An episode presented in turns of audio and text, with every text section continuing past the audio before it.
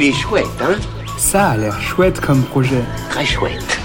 Bon, c'est pas le tout, mais quand il faut y aller... Vous vous souvenez quand on était petit, on entourait le cadeau de Noël qu'on voulait dans un catalogue rempli de jouets Ça, c'était vraiment chouette. Ce qui était moins chouette, c'est qu'on savait rarement d'où venaient ces jouets. Nous sommes de plus en plus nombreux à vouloir consommer plus éthique et plus responsable, notamment pour faire des cadeaux, mais ce n'est pas toujours facile dans la jungle d'Internet de s'y retrouver.